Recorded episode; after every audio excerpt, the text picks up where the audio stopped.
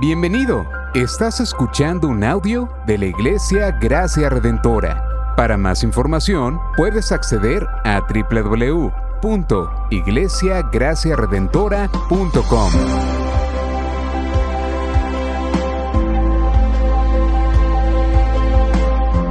En la exposición de la palabra, el pastor Xavier Torrado.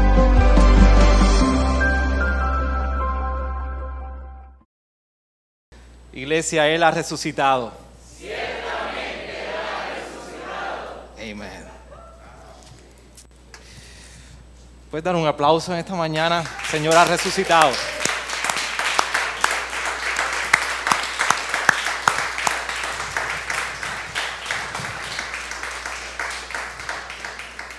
Una mañana de mucho regocijo y júbilo. Y ciertamente se siente que el Señor nos está moviendo de esa manera. Así que les voy a acompañar y aprovechando este tiempo en comunión en el Señor y de gozo por su resurrección, les voy a invitar que me acompañen a Isaías capítulo 53. Isaías capítulo 53 y vamos a leer en la, esta última porción del siervo sufriente del verso 10 al verso 12. El verso 10 al verso 12 del capítulo 53 de Isaías. Dice así la palabra del Señor. Pero quiso el Señor quebrantarle, sometiéndole a padecimiento. Cuando Él se entrega a sí mismo como ofrenda de expiación, verá a su descendencia, prolongará sus días, y la voluntad del Señor en su mano prosperará.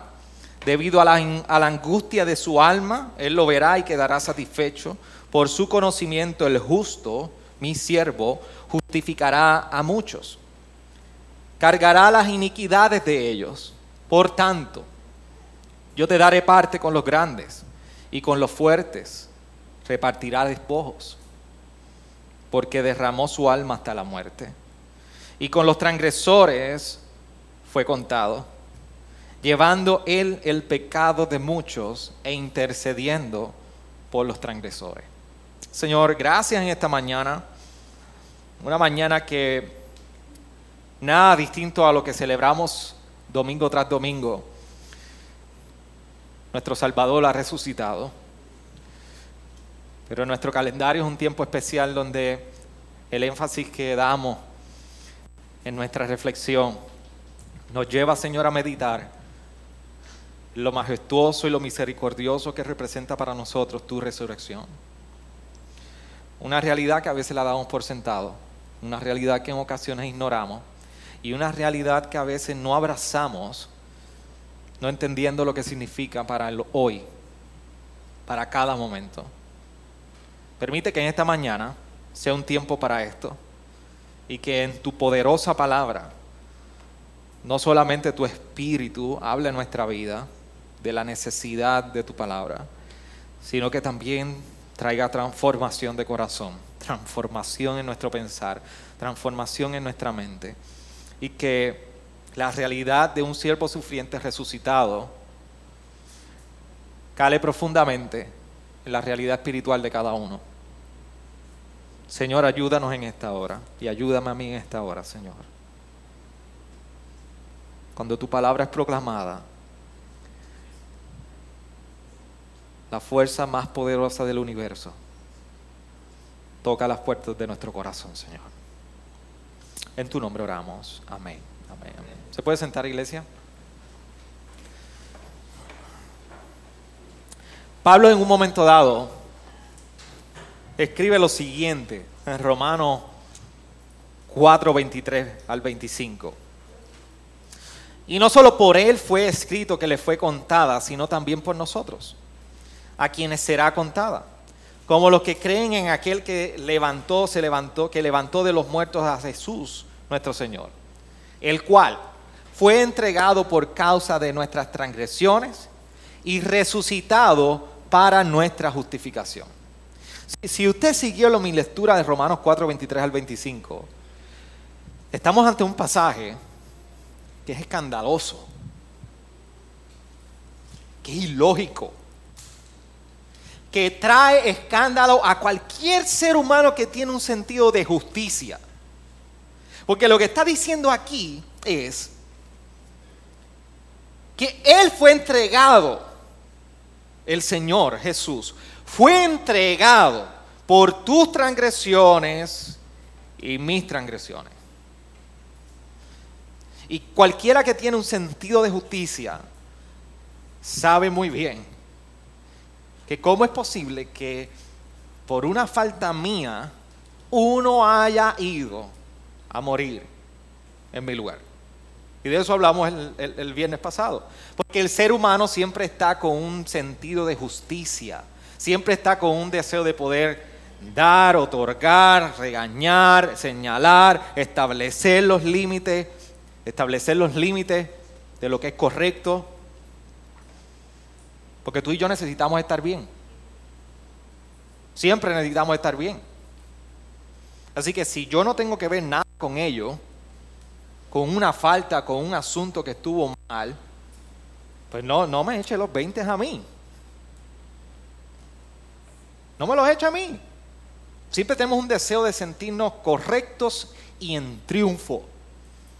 Por eso vamos a hacer todo lo que podamos hacer en nuestros matrimonios. Por esas pequeñas diferencias. Yo estoy bien, pero tú estás mal. Y si vamos en la carretera, yo voy bien. Yo voy bien, pero tú vas mal. Pero esto nace de algo mucho más profundo. Y es que ninguno de nosotros nos gusta andar con la culpa. Y se acuerda cuando yo le hablaba el viernes a todos ustedes de que nos encanta buscar un sustituto para nosotros no sentir esa culpa, sentirnos bien, sentirnos en triunfo. Buscamos a alguien a quien descargar esa culpa. Buscamos a alguien sobre quien podamos poner esa culpa. Queremos que alguien lleve la culpa, pero no nosotros. Alguien más tiene que pagar por esto, pero no yo. Por eso voy a buscar de todas las maneras posibles en las cuales yo pueda salir airoso de este asunto, pero tú eres el culpable. La triste realidad es que, aunque pensamos que la culpa es huérfana, siempre hay culpa en nosotros. Miren, ayer en la noche, ya estábamos de, acostarnos, las niñas ya estaban acostadas, ya habíamos tenido nuestro tiempo de oración, etc. Necha estaba abajo bregando en la cocina. La perra incluso estaba abajo con, con Necha. Yo estaba solo en el cuarto viendo una serie. Y pues, en una de esas me puse a hacer varias cosas, fui al baño y, el televisor eh, se apaga después de cierto, cierto tiempo, se va como en negro. Y se quedó el cuarto oscuro, completo. Yo sé que no hay nadie en el cuarto. Pero de momento alguien comienza a hacer...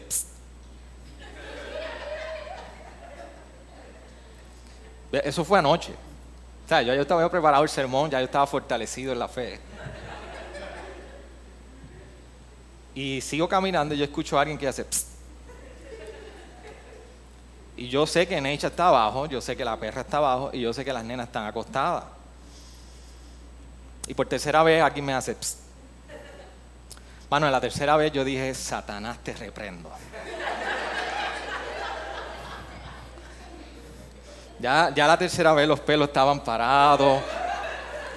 Yo dije, aquí hay algo raro.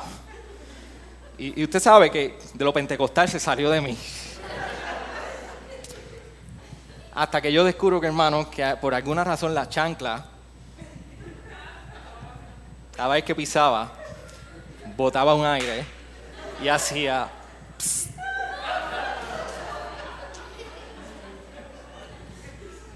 Usted entendió lo que pasó ahí. Yo, yo llevo rato peleando con Satanás porque alguien me está llamando y es mi chancla que, mientras yo piso está haciendo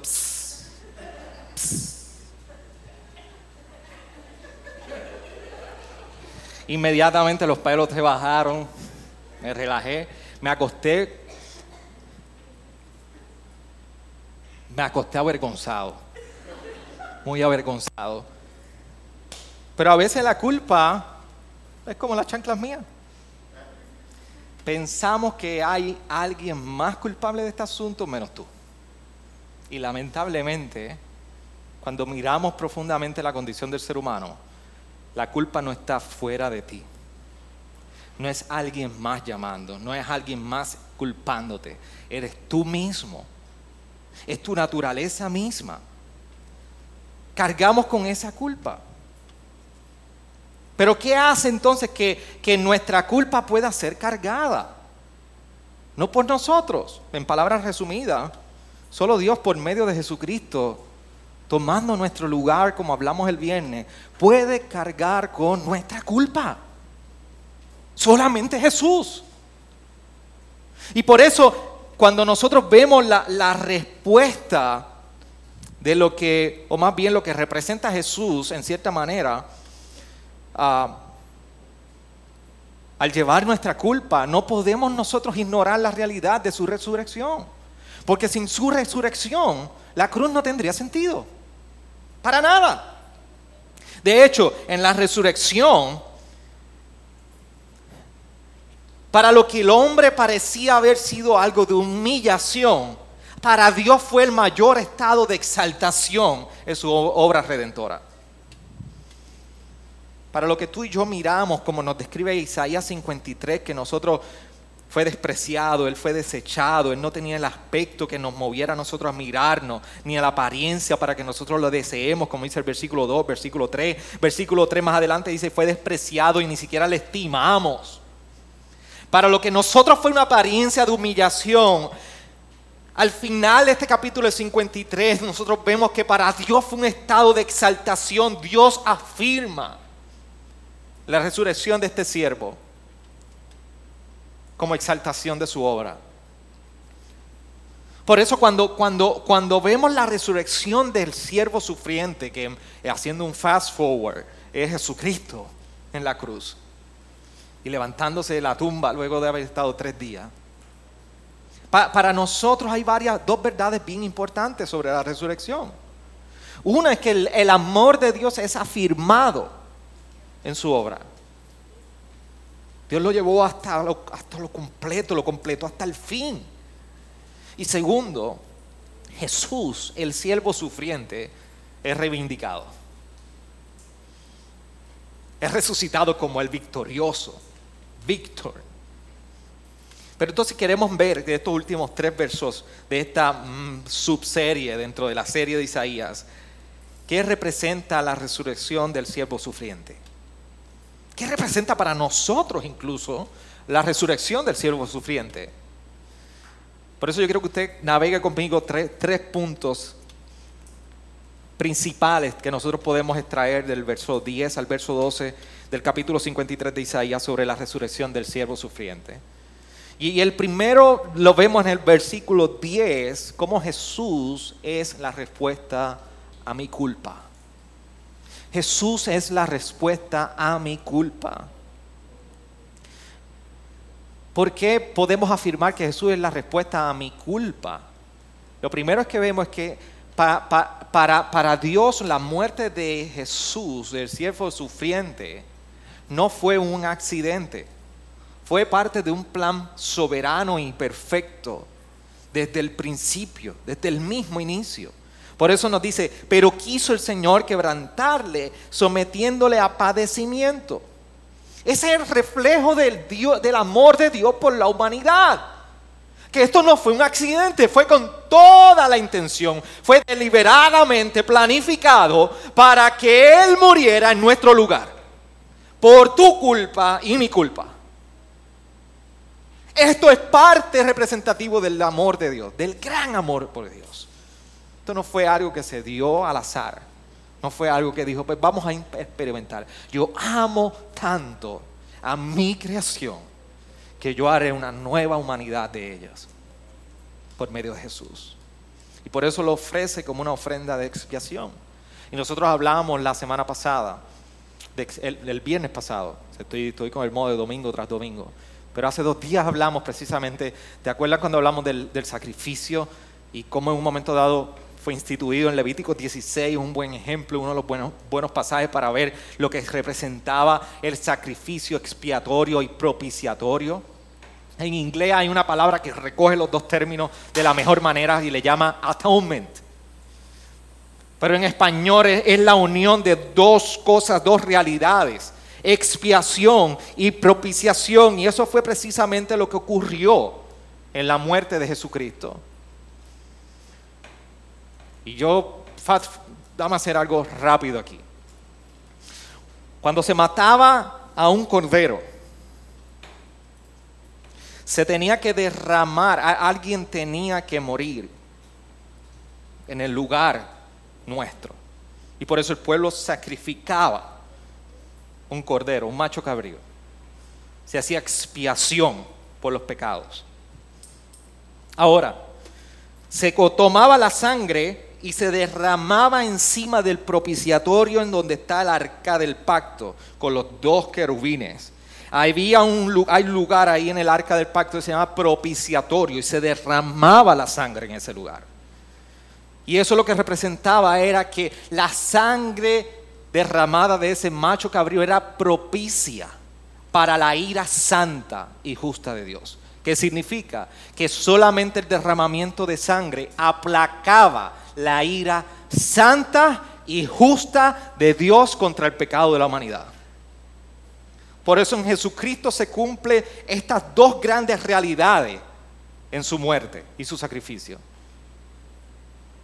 Se expían los pecados y es propiciado. Y se realiza propiciación. La ira de Dios aplacada. La única diferencia en Jesucristo versus un cordero en el año Yom Kippur, año tras año, es que se aplacó para siempre.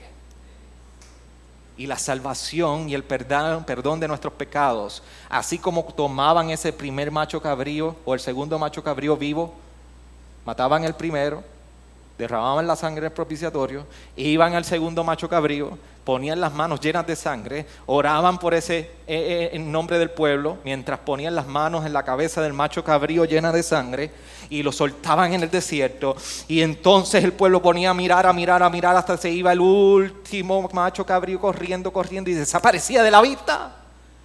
Así se ha olvidado Dios de los pecados del pueblo. Y en esa obra sustituta de Jesucristo, que se conoce como la doctrina de la imputación, que el pecado nuestro se le imputa a Jesucristo y a Jesucristo, de Jesucristo su justicia se nos imputa a nosotros, en esa doble obra, Jesucristo representa la expiación y la propiciación de nuestros pecados. Y al suceder esto, la resurrección luego de él haber muerto, es la evidencia clara y eterna de que su sacrificio fue aceptado por Dios. Haberse levantado entre los muertos significa que la ofrenda fue agradable o es receptiva y cumplió su misión. Dios ha aceptado esa ofrenda. Por eso dice ese versículo 10 en la segunda parte, cuando Él se entrega a sí mismo como ofrenda de expiación, verá su descendencia y prolongará sus días, y la mano del Señor y la voluntad del Señor en su mano prosperará. Y dice más adelante el verso 11, debido a la angustia de su alma, él lo verá, verá y quedará satisfecho. Así que, ¿cómo es posible que alguien tome mi culpa? ¿Cómo es posible que yo pueda ser reconciliado con Dios a pesar de mi culpa. Si tú eres culpable, eres culpable. En la justicia, tú tienes que pagar por lo que tú hiciste. En la justicia, a cada uno se le da, se le da lo que merece. Así que no hay nada que tú y yo hayamos podido hacer para que nuestra culpa haya sido transferida y hayamos podido ser reconciliados con Dios. La única manera era, la única manera era en que un pecador podía ser reconciliado con un Dios santo era que uno perfecto muriera en nuestro lugar. Y este Dios perfecto y santo aceptara su ofrenda y su sacrificio, sustituto, como pago por nuestros pecados. No hay otra. Así que Jesús representa la respuesta a mi culpa. Lo segundo, en el versículo 11 podemos ver que Jesús viene y, lo que hace es que concede, nos concede su justicia a nosotros. Jesús no solamente es la respuesta a mi culpa, del versículo 11 se nos dice que nos concede su culpa, por eso dice su, su, justicia, perdón. Debido a la angustia de su alma, Él lo verá y quedará satisfecho. Por su conocimiento, el justo, mi siervo, justificará a muchos. Cuando nosotros vemos en Getsemaní, en Mateo 26, Jesús está allí y está diciendo, Padre, si es posible, pasa de mí esta copa. Jesús pudo haber dicho, no más, no voy a continuar con esto, es demasiado. Y si usted duda de eso, lea Mateo 26. El momento intenso que está viviendo Jesús es una batalla por querer hacer la voluntad del Padre. Pero él es humano, 100% Dios. Oh, sí, pero era humano. Dice que lloró y sus gotas eran como gotas de sudor de sangre. Sin embargo, lo que nos refleja Mateo 26 en la misión de Jesús para redimir a la humanidad es que no renunció, fue obediente hasta la muerte, como nos recuerda Hebreo. Y por eso entonces tú y yo podemos llegar aquí y concluir, yo no soy merecedor de esta justicia. Tú, y yo no somos merecedores de esta justicia. Porque es precisamente porque cumplió esa misión, murió y resucitó, en su resurrección la justicia de Él es otorgada a nosotros, es concedida a nosotros. Y ahora Dios no ve un culpable, ve a uno justo, porque ve a Jesús en nosotros. Mira cómo dice Romanos 4:25, le, le dimos lectura en la última parte, que fue entregado por causa de nuestras transgresiones, eso es escandaloso pero más escandaloso es saber que fue resucitado para nuestra justificación. Pero no solamente murió en mi lugar, es que ahora, ahora yo no soy culpable, yo soy justo. Murió en mi lugar. Así que Jesús no solamente responde a nuestra culpa, Jesús ahora nos concede su justicia, nos viste con su justicia. Y una de las imágenes más preciosas que nosotros podemos ver en el Antiguo Testamento sobre lo que representa el ser revestidos de la justicia de Cristo, la vemos en el, en el Edén. Adán y Eva desobedientes, ¿cómo estaban? Después que pecaron en Génesis 3, estaban desnudos. Y cuando Jesús, Dios se paseó en el huerto del Edén, dice que tuvieron miedo y estaban avergonzados. Y en uno de los anuncios del Evangelio que inicialmente vemos en la Biblia, lo vemos en esa escena después de Génesis 3. Porque lo primero que hizo Jesús fue buscar vestirlos con pieles. Y para ese tiempo, déjeme decirle algo, no había pieles sintéticas. Allí no fue a Chinatown a buscar una piel. ¿Tú sabes cómo era que se buscaba una piel? Tenía que morir alguien, un animal, y los revistió con pieles. Esa es la justicia de Jesús en nosotros. Que nuestra culpa y vergüenza, Él asume la culpa nuestra, muere en nuestro lugar y nos reviste en nuestra culpa y en nuestra vergüenza y nos da su justicia. Por eso Pablo afirmaba muy bien en 2 de Corintios 5:21, al que no conoció pecado, lo hizo pecado por nosotros para que fuéramos hechos justicia de Dios en él. Entonces, ¿qué significa esta justificación? La justificación lo que significa es que Dios declara pecadores justos en Cristo y que nunca más se acordará de sus pecados. Recuerda esa gran verdad. Dios declara a los pecadores creyentes justos en Cristo y nunca más se acordará de sus pecados. Por eso en Romanos 4 se nos dice, y, Pablo usa esta excelente imagen de la fe en Abraham, cuando desde el versículo 1 dice, ¿qué diremos entonces que halló Abraham, nuestro padre según la carne?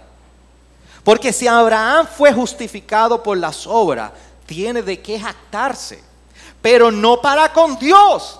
Porque, ¿qué dice la escritura? Y creyó Abraham a Dios y le fue contado por justicia. Ahora bien, al que trabaja, el salario no se le cuenta como favor, sino como deuda. Pero mire qué hermoso este en el verso 5.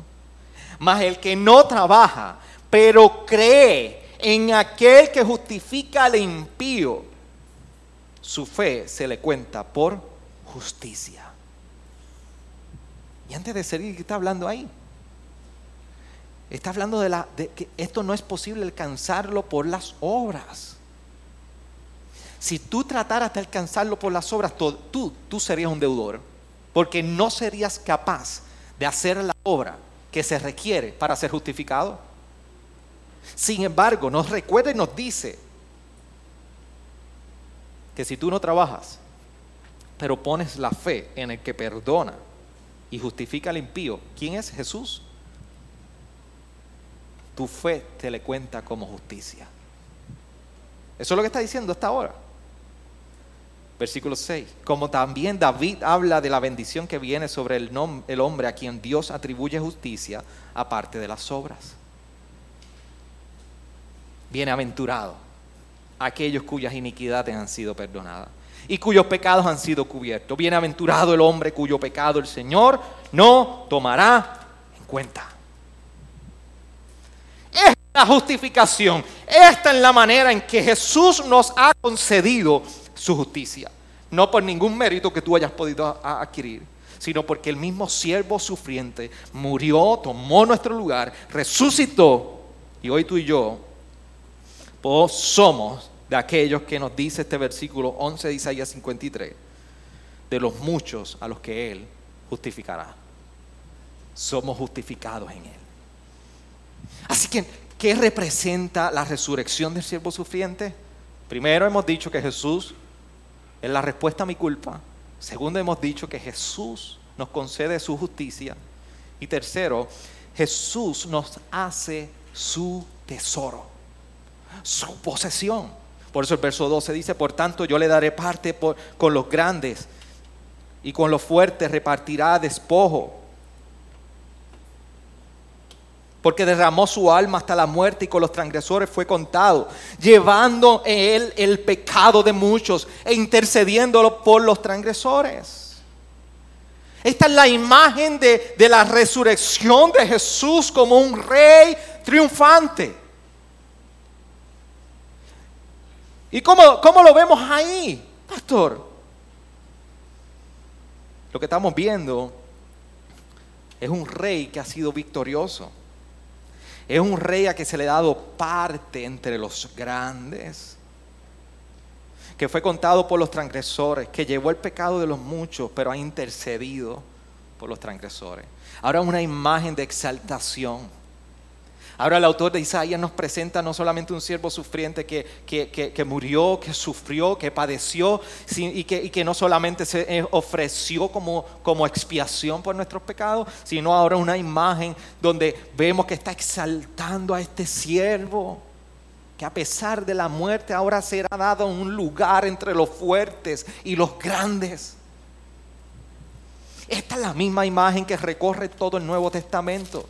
Por ejemplo, en Efesios, qué maravillosa la descripción que nos trae Pablo en el capítulo 1, versículo 19 al 23, cuando dice, y el cual es la extraordinaria y el cual es la extraordinaria grandeza de su poder para con nosotros los que creemos, conforme a la eficacia de la fuerza de su poder, el cual obró en Cristo cuando le resucitó de entre los muertos y lo sentó a su diestra en los lugares celestiales muy por encima de todo principado, autoridad, poder, dominio y de todo nombre que se nombra, no solo en este siglo, sino también en el venidero.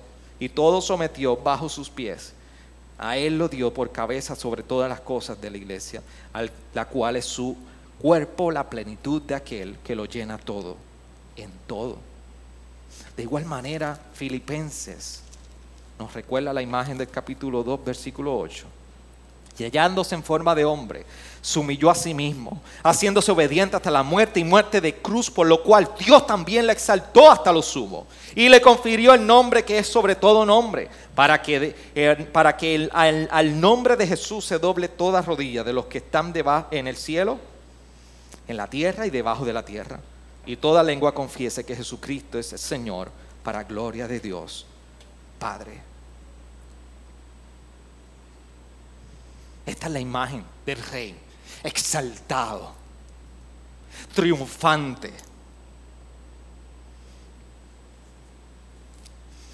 El versículo 10 nos recuerda que se le entregará una descendencia. El versículo 11 nos recuerda que Dios quedará satisfecho, que justificará a muchos. O sea, no es una obra incompleta, será completada. Y le dará parte en los grandes y con los fuertes. Esta es la imagen de alguien victorioso. Esta es la imagen de alguien que ha triunfado.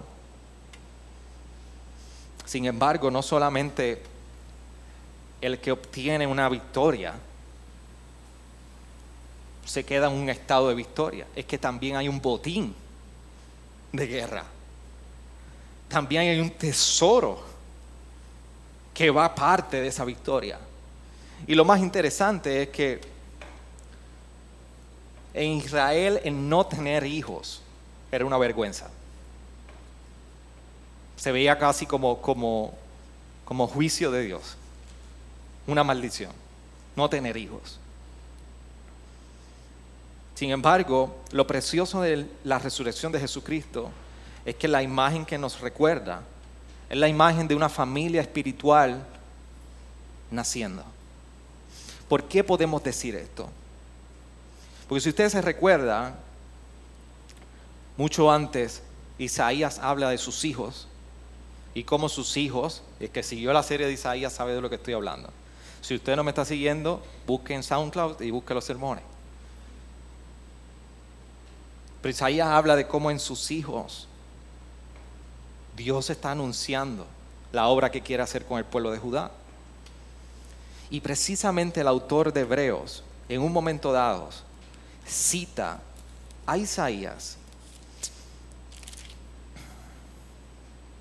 Isaías 8 particularmente, cuando dice en el versículo 13 del capítulo 2 de Hebreos, y otra vez yo en él confiaré y está hablando de Cristo, Hebreos. Hebreos está hablando de Cristo y de su obra. Y dice, y otra vez, he aquí yo y los hijos que Dios me ha dado. Y lo que está haciendo el autor de Hebreo en el capítulo 2 de esta epístola es que está hablando de la obra de Cristo y cómo en Cristo hay ahora unos hijos espirituales. Lo precioso en Isaías es que es esta misma imagen del siervo sufriente. Porque el versículo 10 nos está diciendo que verá su descendencia y prolongará sus días. La descendencia es precisamente aquellos que como resultado de su muerte y resurrección han nacido parte de esta herencia como familia espiritual. Miren qué hermosa imagen nos presenta Isaías. Lo que Jesús en un momento dado en Juan 6, 67 decía, todo lo que el Padre me, me, da, vendrá a mí. Y al que a mí viene, de ningún modo lo echaré fuera. El rey victorioso, reclamando su botín, reclamando su pueblo, reclamando a tu familia espiritual que somos tú y yo adquiridos por la muerte y su resurrección. Qué hermoso iglesia. Somos parte de su familia. Nos ha llamado su tesoro, su posesión. Pedro le llama que somos nación santa, sacerdotes, pueblo suyo adquirido, posesión suya, por el hecho de que este siervo sufriente, Jesús, murió y resucitó en nuestro lugar. Esta es precisamente la imagen de la soberanía de un siervo que ha conquistado. Esta es la imagen del Evangelio, que ha conquistado y ha conquistado sobre el pecado a cada uno de nosotros. En una ocasión yo escuchaba una imagen que no recuerdo quién fue el original que, se le atribuye, pero no recordaba como, como imagen de un hombre que sale a ver el resultado de una guerra para traer noticias al pueblo. En esta imagen este hombre regresaba y en paralelo con el Evangelio, él, no venía dando las noticias de el rey está venciendo, el rey está ganando. En la imagen venía este hombre anunciando como embajador el rey ha vencido. Y esta es la imagen del Evangelio para cada uno de nosotros. No, no es uno que ha venido y está diciendo estoy ganando la guerra. El Evangelio a través del siervo sufriente nos ha estado anunciando y nos anuncia hoy. Él ha vencido. Él ha resucitado. Él ha resucitado. Él es victorioso y tú y yo somos su pueblo. Por eso, en la resurrección vemos un nuevo amanecer a la humanidad. Vemos un nuevo amanecer porque desde el exilio de nosotros como ovejas descarriadas y aún en la misma tumba de nuestra muerte, la resurrección de Jesús se hace paso entre nosotros.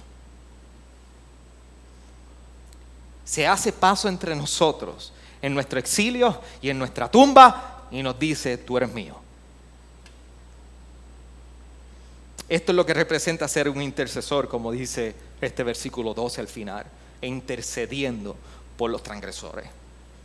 Intercesor en esa connotación original de ese versículo 12, lo que quiere decir es que presentas a alguien en presencia de otro. Y eso es lo que ha hecho Jesús, el siervo sufriente, nuestro rey nos ha reconciliado con Dios y nos representa delante de Dios. Y su justicia ha sido adjudicada a nosotros. ¿Vieron qué hermoso esta imagen en Isaías 53? ¿Cómo la resurrección del siervo sufriente lo cambia todo? De un estado de humillación, ahora lo vemos en un estado de exaltación, como lo resalta Isaías. La resurrección de Jesús lo cambia todo.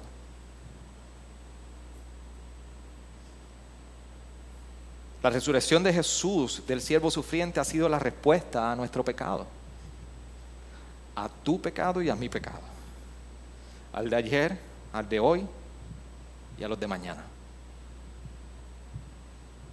La pregunta que yo te tengo que hacer hoy es, ¿cuál es tu respuesta? ¿Cuál es tu respuesta a la respuesta de Dios?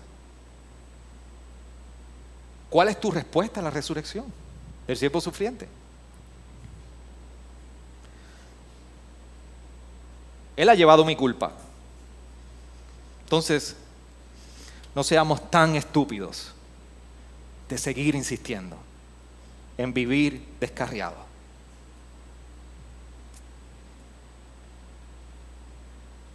En vivir como ovejas que están descarriadas. Él me ha hecho justo. Su justicia en mí hoy me permite vivir en libertad y gozo. Si, si, tú no puedes experimentar el gozo de su justicia, no significa que no eres salvo. Pero posiblemente tienes un problema entendiendo aún lo que representa el Evangelio para ti. Pero también puede ser que haya alguien que esté afirmando, pero no ha sido regenerado. Y tú necesitas poner tu fe hoy en el Evangelio. Pero la justicia otorgada a mí, ¿sabe por qué Adán y Eva su vergüenza fue removida? ¿Por qué pudieron andar con Dios y no se ocultaron en un momento dado? Porque Él los vistió. Entonces, ¿cómo es posible que podamos vivir en vergüenza y culpa Si hay alguien que ha tomado nuestro lugar y ha muerto en nuestro lugar y ha resucitado y nos ha revestido de su justicia. ¿Acaso esto no es motivo para quitar la vergüenza de nosotros? ¿Acaso no es motivo de traer libertad a nosotros? ¿Acaso no es motivo de traer gozo a nosotros?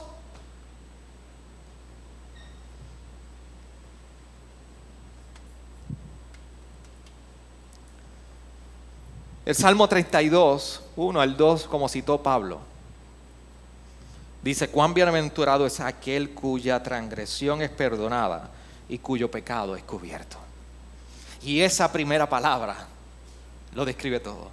Bienaventurado. Qué gracia. Qué privilegio y es el privilegio que nos dice Pedro que aún los ángeles en el capítulo 1, si usted no lo cree, léelo. Dice el capítulo 1 de la primera epístola de Pedro que cuando nos describe Pedro todo el glorioso evangelio que se resume en esto, transgresión perdonada y pecado cubierto, dice que los mismos ángeles quisieran contemplarlo, pero no pueden. Solamente tú y yo tenemos el hermoso privilegio de mirar a la cruz y experimentar redención. Solamente tú y yo podemos mirar a la cruz y degustar la dulzura ante lo amargo de nuestro pecado y vivir en gozo y alegría. La resurrección lo cambia todo y nos ha hecho por último su tesoro, como les mencioné. Entonces no tengo nada más que buscar a qué pertenecer. Si ya yo le pertenezco al rey. Ya no necesito buscar un reino, no se necesito crear un reino, no necesito formar un reino, no necesito perseguir un reino, ya soy parte del reino y soy del rey. Él me ha llamado suyo y yo le he llamado mío.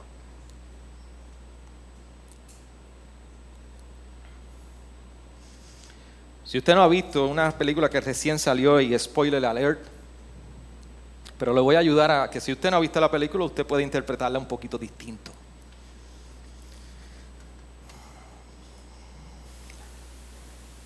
Nos dimos la tarea de una expedición los pasados días,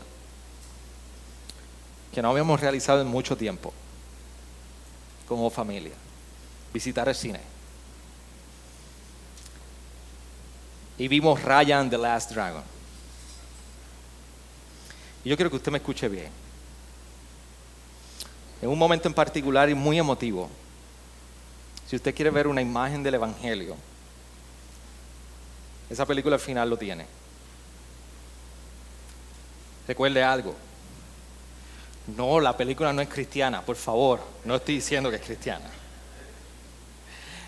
Dios nos ha dado la imaginación al ser humano, porque la imaginación despierta todos nuestros sentidos a unas realidades espirituales que si no fuera por la imaginación a veces no pudiéramos entenderlo tan maravillosamente.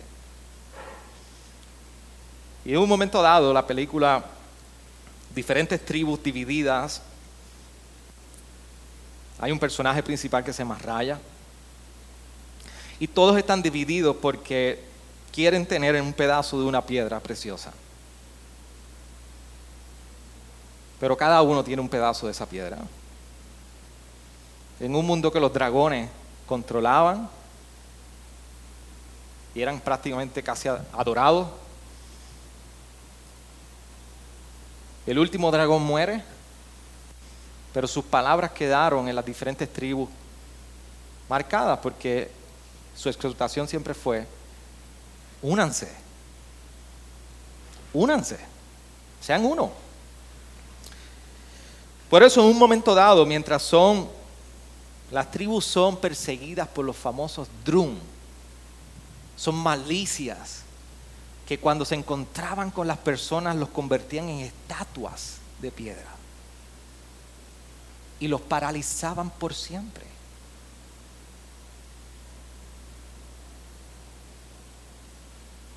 En una última escena, Raya se encuentra con diferentes tribus, cada uno con sus piedras, y los Drum a punto de convertirlos en, estatuas. Qué, qué maravillosa imagen del pecado. Paralizando al ser humano, convirtiéndonos en piedra. Lo hermoso que hace Raya con todas las demás líderes de tribu, que unen las piedras, sus pedazos, haciendo posible una sola piedra. Cuando hacen eso, todos los drun los convierten en piedra. Pero las palabras de aquel último dragón comenzaron a tomar sentido porque la piedra comenzó a emanar poder hasta el punto que los dragones resucitan. Y cuando resucitan comienza a llover. Y una hermosa lluvia comienza a caer sobre las estatuas de piedra. Quitando toda la arena, toda la piedra. Y haciendo volver la humanidad a vida.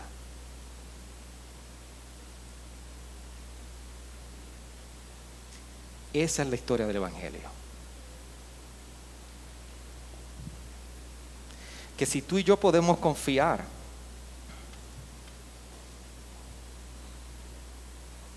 poner nuestra fe no en una piedra, no en un dragón, en un siervo sufriente que murió y resucitó.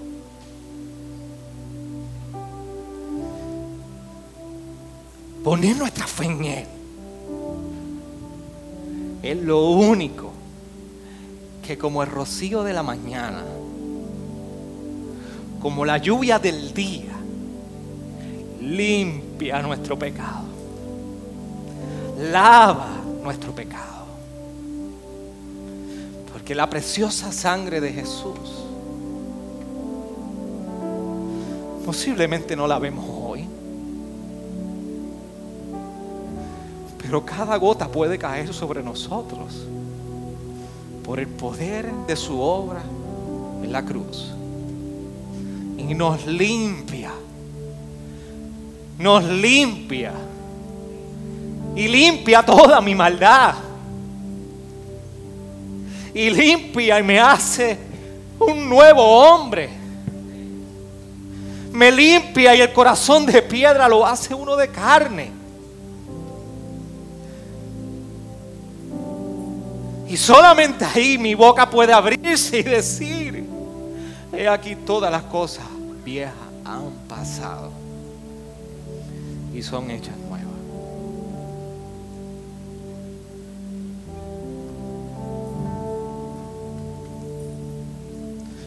Esa es la maravillosa obra de la muerte y la resurrección del siervo sufriente que es Jesús.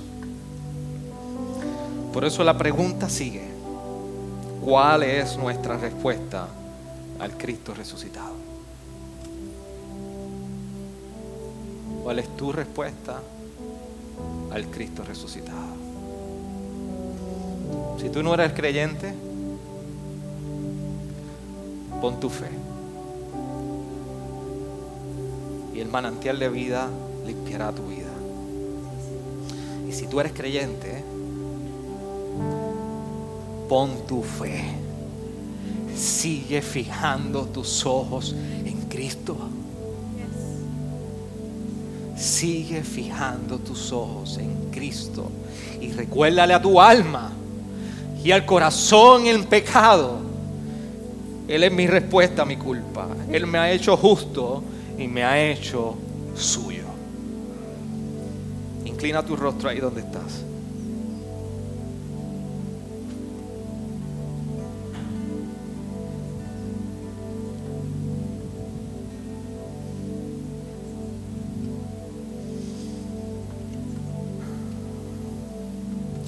Tómate unos segundos a meditar en el Señor con la realidad de su resurrección.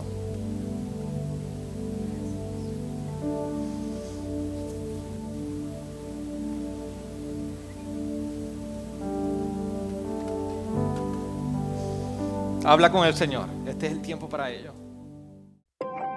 Gracias por sintonizarnos. Puedes encontrarnos en las diferentes plataformas de redes sociales, como también visitarnos a www.iglesiagraciaredentora.com.